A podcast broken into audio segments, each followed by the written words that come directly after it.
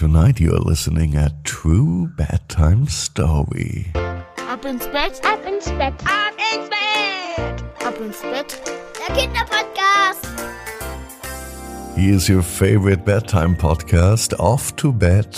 I'm Marco. Welcome to episode 1293 for Tuesday evening. But before, take your arms and legs, hands and feet, and stretch them as far away from your body as possible.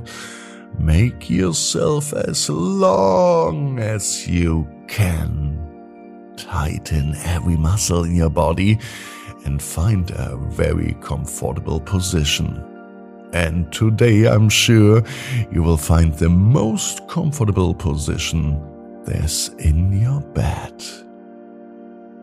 Here's your daily bedtime story for Tuesday, episode 1293. Diego and his new friends. Diego is a completely normal dog. And it's a completely normal day. It might even be today. Diego was seemed painted with the colors of the sky. He lived on the streets without a proper home until one day he stumbled upon a mysterious little world called El Mundito. It was a world full of magic, colorful flowers, and lovely creatures that Diego had never seen before. In this world, Diego not only found a place to stay, but also friends who changed his life. His first friend was Hanna, a gentle lady dog with a heart of gold. Hanna showed Diego that other dogs could be also good friends, and together they played tag among the shimmering fields of flowers. Next, Diego met David, a dog who's mastered a special art of drinking. He taught Diego how to drink water with style, sipping with an elegance that impressed the other dogs. Diego felt like he was in heaven when he met Marie, the mermaid queen of El Mundito. With a smile on her face and a sprinkle of magic, Marie turned Diego's first bath into a refreshing and exciting experience. But that wasn't all. Loie, the brave adventurer, took Diego on a journey to the beach. Together they explored adventures, built sand castles, and listened to stories of the sea that told them stories of distant lands.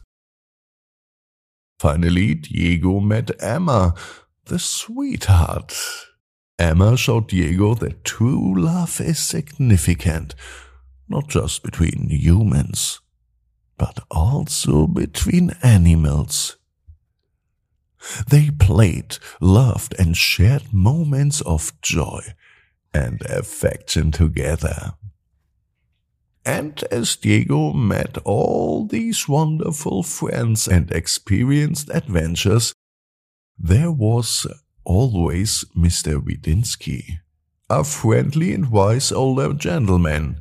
He was always by Diego's side, ready to help him with his knowledge and kindness whenever Diego needed guidance.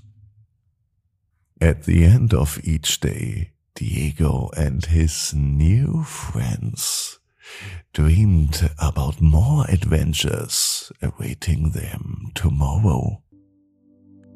So filled with joy and gratitude, Diego joined his friends, finding in El Mundito not just a home, but also a family that showed him the beauty of friendship, love, and adventures.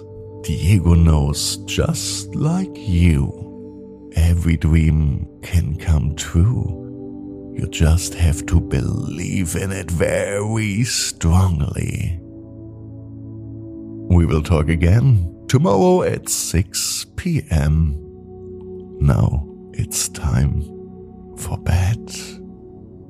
Good night.